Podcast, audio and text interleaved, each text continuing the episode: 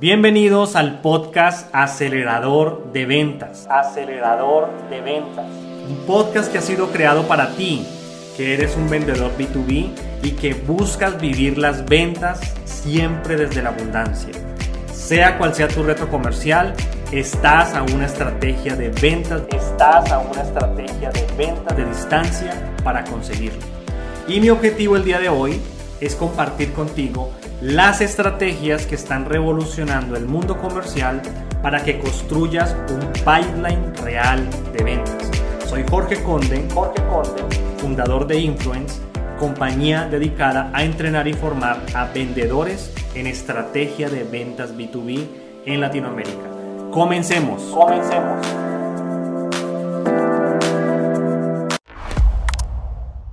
Y bueno, ya estamos en noviembre del año 2021 y ya que ha pasado el tiempo, que estamos a punto de terminar el año, es inevitable ver hacia atrás, reflexionar, encontrar, analizar qué fue lo que hicimos bien, qué fue lo que hicimos terrible, qué fue lo que hicimos no tan bien, para poder tomar decisiones de negocio para el año 2022.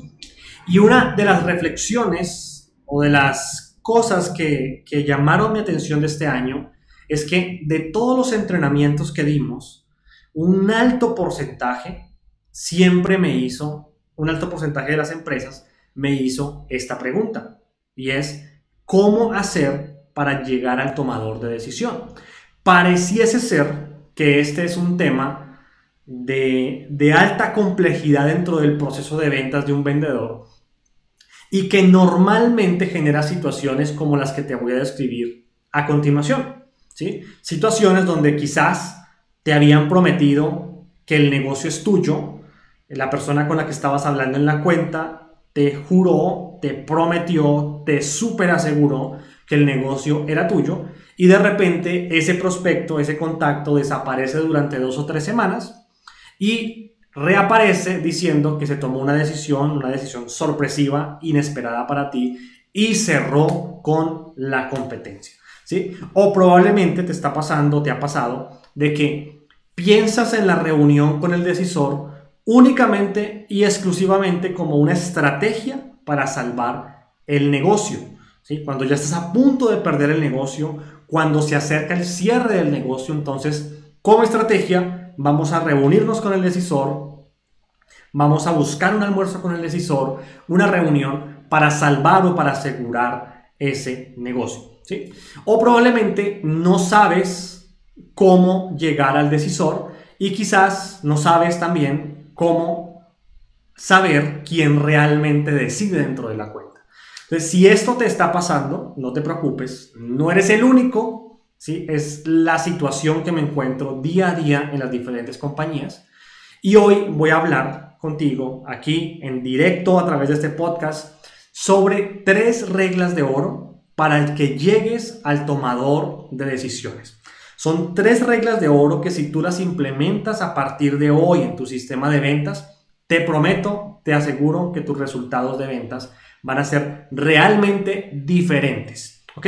Porque hay una cosa clara de ventas y es que nosotros, ni tú ni yo, estamos en el negocio de la tecnología, en el negocio de los recursos humanos, en el negocio de logística, estamos en el negocio de la gente. Entonces, vamos a comenzar por el principio contestando quién es un decisor y quién no es un decisor. Porque a veces yo me he encontrado con que hay confusión de esto en, los vendedores, ¿no? A veces como que creemos que, que la persona que más respeto inspira dentro de una compañía, que mejor se viste, que tiene el cargo de gerente, de vicepresidente, que tiene, eh, es más eh, antiguo dentro de la compañía o que es más viejo quizás, es el decisor. Pero esto no siempre es así. Un decisor, y toma nota si estás escuchando esto atentamente, un decisor es ese rol, esa persona que tiene la autoridad para comprometer los fondos de una compañía. ¿sí? Esa persona que tiene la autoridad para firmar el cheque. Esa persona que tiene esa autoridad le vas a llamar un decisor o se llama un decisor. Quien no tiene ese poder, ¿sí? todo aquel que tenga que ir a pedir autorizaciones, que tenga que ir a presentar el proyecto para aprobación, probablemente simplemente sea un influenciador o sea un recomendador técnico, aunque luzca y parezca como un decisor. Entonces, esto es bien importante entenderlo porque por no entender esto muchas veces perdemos grandes oportunidades de negocio dentro de las cuentas, ¿ok? Ahora bien, una pregunta que siempre me hacen es, Jorge, ¿cómo hacemos para llegar al tomador de decisión? Y cuando me hacen esta pregunta, eh, los vendedores esperan que yo saque una receta mágica, ¿verdad? Una fórmula mágica para decirles cómo tienen que llegar al decisor. Pero la verdad es que el cliente, el mismo cliente con el cual tú estás hablando, te dirá dos cosas. ¿Cómo tienes que venderle? ¿Cómo te vas a ganar ese negocio? Y te dirá cómo tienes que llegar hasta él o los decisores. ¿sí? Pero para que el cliente te diga todo esto, tú tienes que seguir unas reglas, tienes que eh, seguir unos pasos que te voy a recomendar en este podcast. ¿Ok? Así que vamos a entrar en materia. Tres reglas de oro para llegar al tomador de decisiones. La primera regla de oro que te quiero dejar en este día es, cada vez que tú entres a la cuenta, tu objetivo principal, ¿sí? objetivo de oro, es expandir tu influencia. Desde el primer día que tú llegas a la cuenta, tu objetivo es expandir la influencia dentro de esa empresa. Que todo mundo, o bueno, los que te interesa que sepan de ti, sepan de ti, sepan de las soluciones que tú estás ofreciendo. ¿sí? Obviamente, habrán algunas excepciones donde simplemente la marca, como por ejemplo el logo Microsoft, el logo Amazon, simplemente la marca te va a abrir la puerta. Pero normalmente no pasa así. Normalmente la mayoría de nosotros, normalmente no tenemos una marca de gran prestigio ya posicionada en el mercado que nos abra la puerta dentro de una cuenta o dentro de un cliente. Entonces, tu primer objetivo es expandir tu influencia dentro de la cuenta. Si entraste por compras, tu objetivo va a ser ir a tecnología, ir a servicio al cliente, ir a operaciones para expandir tu influencia. Y algo muy importante aquí, es que para que tú puedas expandir tu influencia, tú necesitas conocer a profundidad la empresa y su negocio. ¿sí? Y para entender a profundidad la empresa y el negocio, debes comprender cuatro cosas importantes que te voy a dejar en este día. Mira, lo primero es que necesitas entender la estructura organizacional de la compañía, cómo realmente es la estructura de la empresa. ¿sí? Normalmente se conoce la estructura del área donde estamos vendiendo. Si vendes en tecnología, el director de tecnología, el jefe de infraestructura, el jefe de comunicaciones, el jefe de plataformas, pero tienes que ir un poco más allá y evaluar, conocer cómo es la estructura organizacional, porque te voy a decir algo, no es lo mismo vender en una empresa donde el jefe o el director de tecnología depende del área financiera que en una empresa donde el jefe de tecnología depende del vicepresidente de innovación. Son dos estrategias de cuenta completamente distintas y necesitas conocer cómo se da ese proceso en la estructura organizacional. ¿Ok? Otro aspecto importante que debes entender a profundidad es la estrategia de compra de la compañía. ¿sí? Hay compañías que tienen una estrategia de compra local, hay otras que tienen una estrategia de compra regional. ¿Qué significa esto? Que en algunas tienes que pasar por un proceso de aprobación regional de casa matriz en algún lugar del mundo, en algún lugar de Europa, de China, de Estados Unidos. Y si tú tienes claro esto desde el principio, desde el principio vas a definir una estrategia para que tu influencia llegue hasta esos niveles. Pero si nunca preguntas esto, si nunca te das cuenta de esto, al momento de que se cierre el negocio, al momento de que tomen decisión, va a ser demasiado tarde para que puedas expandir tu influencia en esos niveles. ¿Ok? Otro tema que debes entender a profundidad es cómo es la cultura organizacional de la compañía porque esa cultura organizacional te va a impactar positiva o negativamente el proceso de compra, ¿sí? lo que estés ofreciendo. ¿sí? Si es una empresa de mucho proceso, eso va a afectar tu ciclo de ventas. Si es una empresa con una cultura donde todo se decide a través de una persona, a través de dos personas, a través de eh, un RFI, un RFP, ¿verdad? Y se hace todo un proceso, ¿verdad? Eso va a afectar tu proceso de compra. Entonces necesitas entender la cultura. Eso es como entender en qué aguas estás nadando, ¿ok? En qué tipo de empresa estás navegando. Y cuarto, muy importante, debes entender los objetivos y la estrategia del negocio. Normalmente lo que pasa en este punto es que el vendedor eh, entiende cuál es el objetivo del área donde estoy vendiendo. ¿Sí? Entonces, si vendo en recursos humanos, el objetivo es incrementar la productividad del equipo de compras y para eso vamos a reestructurar el área. ¿sí? Eh, pero ese es un objetivo como tal del área. Para nosotros poder expandir nuestra influencia, debemos saber, conocer hacia dónde va el negocio, cuál es la estrategia del negocio y de esa forma vas a saber cómo agregar valor y cómo construir una relación de largo plazo entre ese cliente y tu empresa y por ende pues una relación contigo. ¿ok? Ahora bien, una vez que entiendes a profundidad esto, debes, para poder expandir tu influencia, debes entender a profundidad el problema de negocio que tiene el cliente. Y ahora bien, no solamente debes entender tú el problema de negocio, sino que también te debes asegurar tú de que tu equipo lo entienda. Ese equipo que va a ir contigo a la cuenta, que va a ir a vender, los consultores, los ingenieros de proyectos, la gente de servicio al cliente, la gente de postventa, el equipo que tengas debe entender el problema de negocio. Y aquí te quiero hacer una aclaración. Yo encuentro mucha confusión entre lo que es un problema de producto y lo que es un problema de negocio. ¿sí? Entonces te voy a dar algunos ejemplos para que aterrices mejor la idea. Un problema de producto es todo lo que tiene que ver con cosas como fallas de plataformas, caídas constantes del servicio, obsolescencia tecnológica, un sistema que no está funcionando correctamente, incumplir con una normativa, eso es una falla o es un problema de producto. ¿sí? Pero para que una empresa decida hacer una inversión importante en tu solución, en lo que tú estás vendiendo, debe tener un problema de negocio. ¿Qué es un problema de negocio?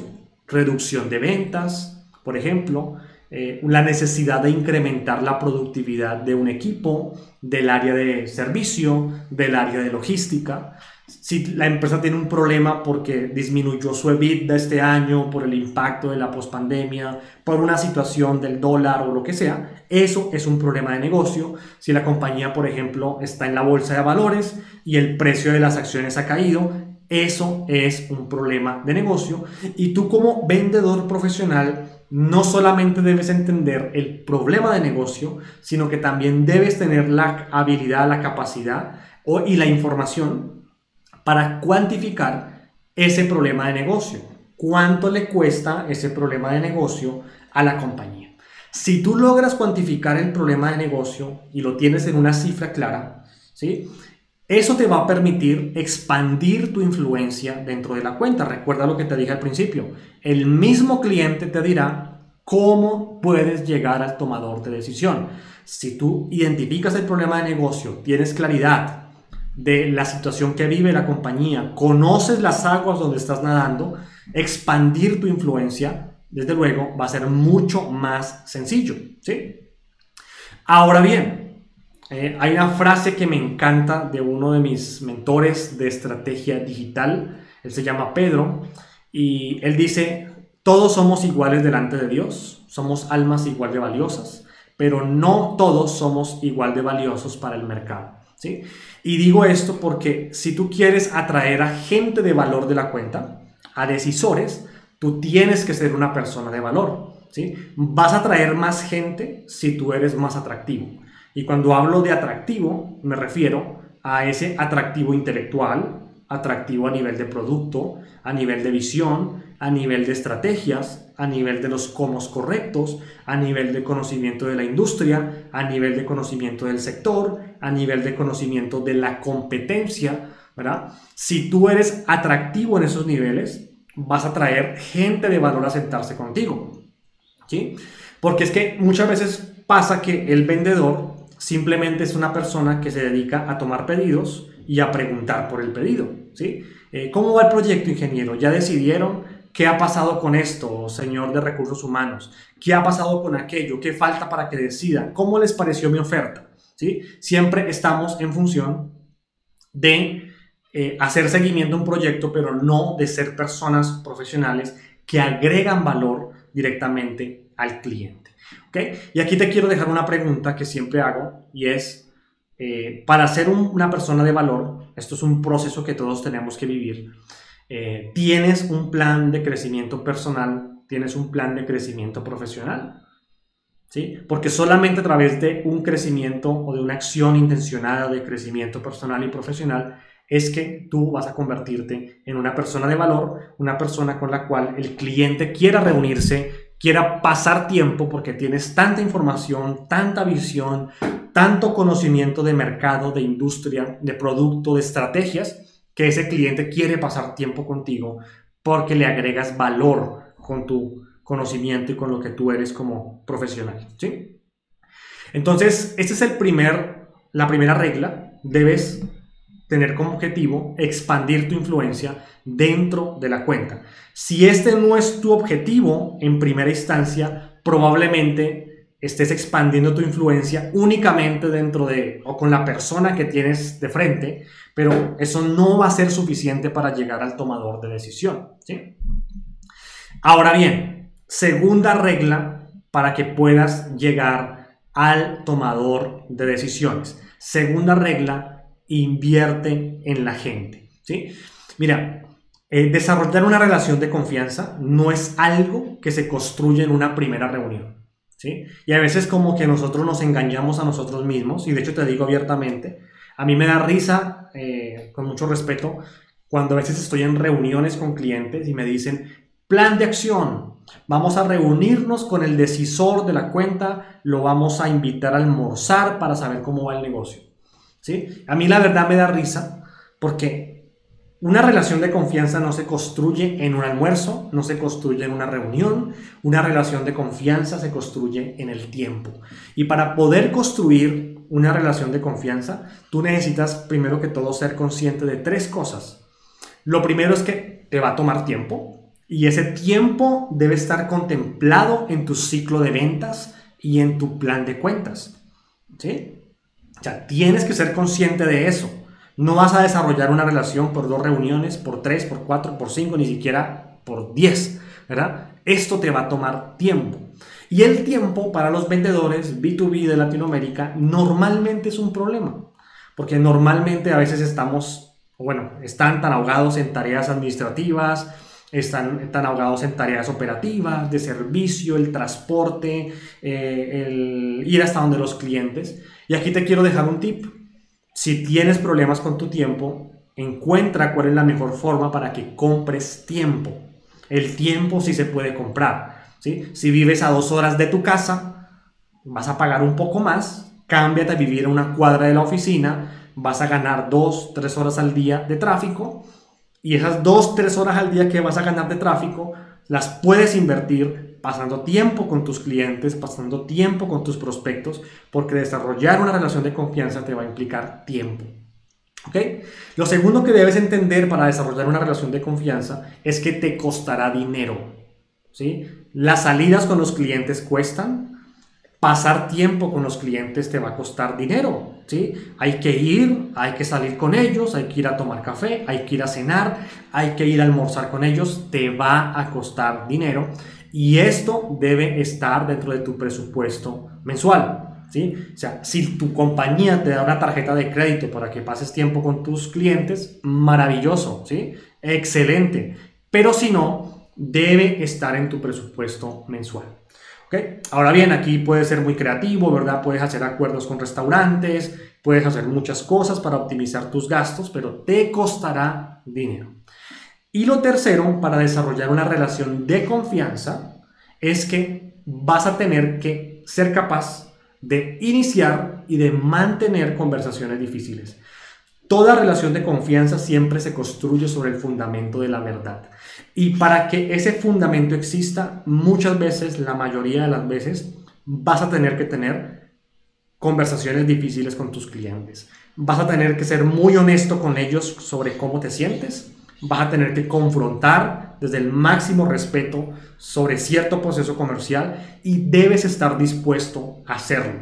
A las personas que les cuesta tener conversaciones difíciles con otras personas, normalmente son personas que no desarrollan relaciones de confianza con nadie, bueno, y en este caso, pues con los clientes. ¿Ok? Ahora bien, te quiero dejar esto, mira. Entre más tiempo permitas que se aplace una conversación difícil, más difícil se volverá esa conversación. Es por eso que cuando quieras construir una relación de confianza con un cliente, en el momento que sea necesaria la conversación, debes propiciar esa conversación y hablar desde la máxima transparencia, desde la máxima sinceridad y desde el máximo respeto para que esa relación se convierta en una relación de confianza. ¿Ok? Y también quiero aclarar algo acá, y es que no se trata, cuando hablamos de invertir en la gente, no se trata de que compres o sobornes a tus prospectos con salidas a buenos restaurantes, comidas exóticas, viajes a las mejores playas del mundo, a Silicon Valley, a Miami, a Europa. Se trata de que construyas experiencias y que a través de esas experiencias puedas descubrir cómo tú con tus talentos, fortalezas, experiencia, trayectoria, productos, empresa, puedes ayudar a esa, a esa persona a conseguir sus objetivos y a conseguir los objetivos de su compañía. Y separo esos dos puntos, objetivos personales de objetivos de compañía, porque normalmente en un proceso de decisión juegan ambos. ¿sí? O sea, ambos objetivos eh, interfieren en la toma de una decisión. ¿sí? A veces un cliente toma una decisión porque simplemente quiere convertirse en alguien más valioso para el mercado y tu tecnología, tu producto, lo que ofreces, lo va a llevar a ser más valioso para el mercado. Entonces debes tener muy presente eso, ¿ok? Y eh, también te quiero decir algo acá, mira, normalmente en los entrenamientos me preguntan, eh, Jorge, ¿cómo hacemos para llegar al tomador de decisión? Y yo creo que la pregunta es incorrecta la pregunta que deberías hacerte es, ¿en qué persona me tengo que convertir? ¿Qué persona tengo que ser para que ese gerente, ese vicepresidente comercial, no quiera tirar mi tarjeta de presentación, quiera reunirse contigo, conmigo, quiera pasar tiempo en un café hablando conmigo, porque ve tanto valor en una relación conmigo que quiere pasar tiempo conmigo. Entonces la pregunta correcta es, ¿en quién te tienes que convertir? Y con esto quiero pasar a la regla número 3, que es esta. Construye tu propio sistema de networking. Y cuando yo hablo de tu propio sistema, estoy hablando de tres engranajes o de tres subsistemas que deben hacer parte de tu gran sistema de ventas o de tu proceso de ventas. El primer sistema es, debes tener un sistema de networking propio. ¿sí? ¿Qué es un sistema de networking propio? Organiza tus propios eventos de networking. ¿sí? Te coloco un ejemplo. Eh, en la ciudad donde vivimos, con mi esposa, estoy felizmente casado con una mexicana, eh, y ella hace una comida mexicana deliciosa que a todos en Colombia nos encanta. Eh, y normalmente lo que hacemos para relacionarnos con muchas personas en la ciudad donde vivimos es desarrollar o hacer una comida mexicana los viernes en la noche. Y hemos adecuado la sala de nuestra casa, nuestro comedor, nuestro eh, living room, nuestra cocina. Hemos comprado eh, una buena eh, indumentaria para las cenas, ¿verdad?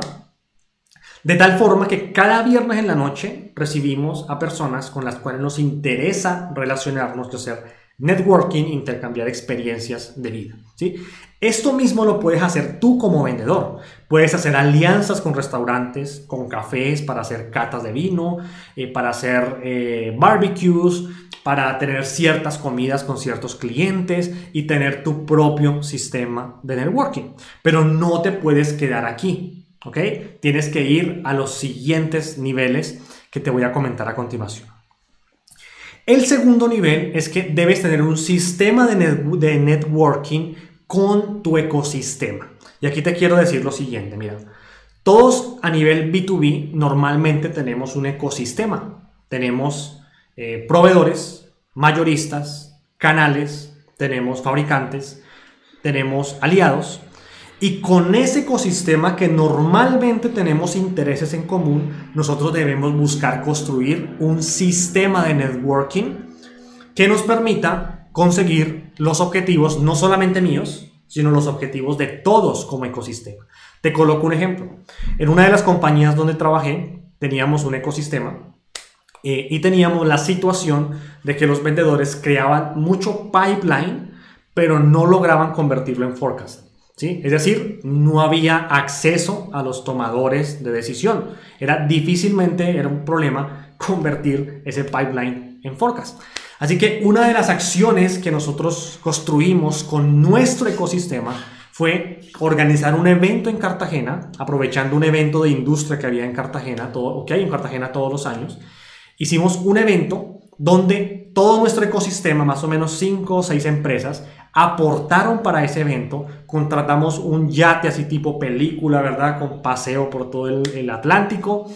Eh, y nos llevamos a unos clientes clave, unos tomadores de decisión clave eh, en diferentes ciudades de Colombia. Nos, los llevamos con todo pago a ese evento en Cartagena. Eh, y del mismo evento, gente que no habíamos invitado a nosotros, conseguimos que muchos clientes fueran a ese yate, estuvieran con nosotros en ese yate, dieran paseos en el yate, se relacionaran con nuestros vendedores, ¿verdad? Hicimos una fiesta en la noche a bordo de ese yate, más o menos 80 personas, eh, decisores, gente de muy alto nivel, asistió a ese evento, relacionamiento en todo nivel, por supuesto. Eh, y lo más interesante de esto es que ese evento costó mucho dinero, por confidencialidad de esta empresa no voy a decir cuánto nos gastamos, pero fue una suma exorbitante. O sea, básicamente eh, fueron miles y miles de dólares, ¿verdad? No voy a decir la cifra.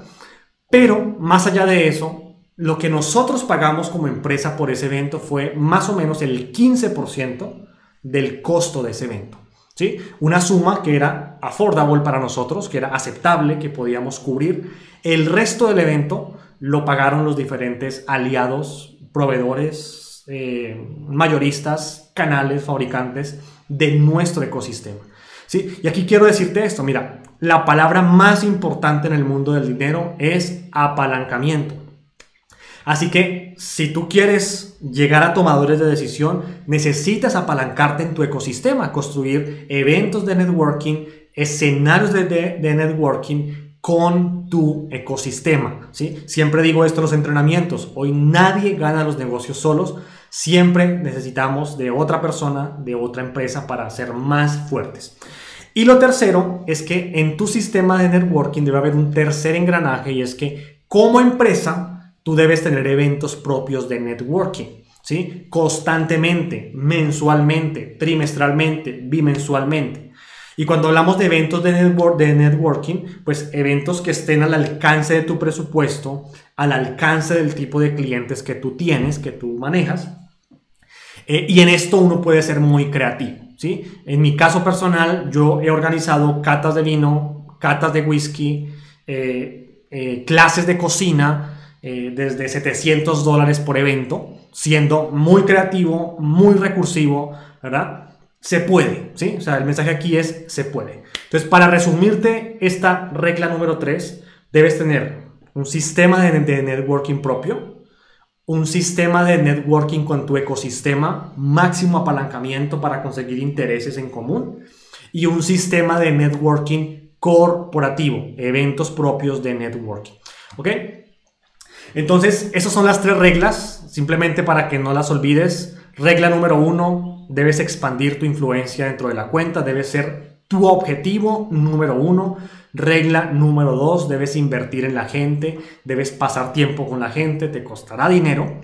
Y regla número tres, debes construir un sistema de networking que te permita desarrollar relaciones de confianza. ¿Ok?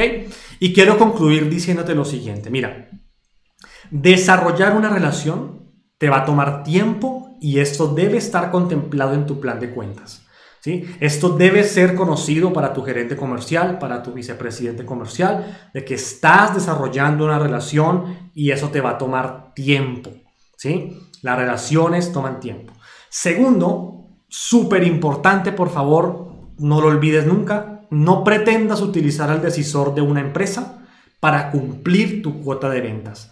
Caerás muy mal, caerás muy gordo y tú y tu compañía van a quedar muy mal posicionadas o posicionados frente a ese decisor. Nunca utilices a un decisor para cumplir tu cuota de ventas. Súper, súper importante. Y por último, estamos en el negocio de la gente, no estamos en el negocio de vender ciberseguridad, software, tecnología, recursos humanos, consultoría, estamos en el negocio de la gente. Y yo sé que lo que he hablado hoy probablemente te esté sacando o te vaya a sacar de tu zona de confort, de la forma como quizás hoy desarrollas relaciones con tus cuentas, con tus clientes. Pero lo cierto es que si tú te quieres convertir en un gran vendedor, en un gran profesional de ventas, con un alto nivel de asertividad en tus conversiones de pipeline a forecast, eh, esa meta, esa visión que tienes de ti mismo, te va a traer por todas tus inseguridades, miedos, temores. No va a ser sencillo, vas a salir de tu zona de confort, va a ser incómodo al principio, pero te aseguro que vas a conseguir grandes resultados en ventas. ¿Ok? Entonces, queridos colegas y amigos, pues con esto terminamos nuestro podcast de hoy. Quiero agradecerte por haber estado hasta el final. Esperamos agregar mucho valor. Y también quiero pedirte algo eh, como un favor personal. Si tú consideras que este episodio necesita ser escuchado por alguien en tu equipo de ventas, por alguien eh, entre tus colegas, amigos, familia, no dudes en compartirle el link de este episodio de podcast para que esas personas puedan escuchar esto, transformar sus vidas, mejorar la calidad de sus vidas y desde luego eso va a traer muy buenos dividendos a tu vida porque habrás sembrado conocimiento y vas a cosechar conocimiento. Un gran abrazo, Dios los bendiga y muchos éxitos en sus procesos de ventas. Soy Jorge Conde, fundador de Influence, empresa dedicada a entrenar y formar a vendedores B2B en estrategia de ventas y te agradezco por llegar hasta aquí. Eh, puedes seguirme en mis redes sociales, en LinkedIn o en Instagram y por supuesto será un gusto para mí interactuar contigo. Dios te bendiga y feliz resto de semana. Y bueno, ya estamos en noviembre del año 2021 y ya que ha pasado el tiempo, que estamos a punto de terminar el año, es inevitable ver hacia atrás, reflexionar, encontrar, analizar qué fue lo que hicimos bien, qué fue lo que hicimos terrible, qué fue lo que hicimos no tan bien, para poder tomar decisiones de negocio para el año 2022. Y una de las reflexiones o de las cosas que, que llamaron mi atención de este año es que de todos los entrenadores,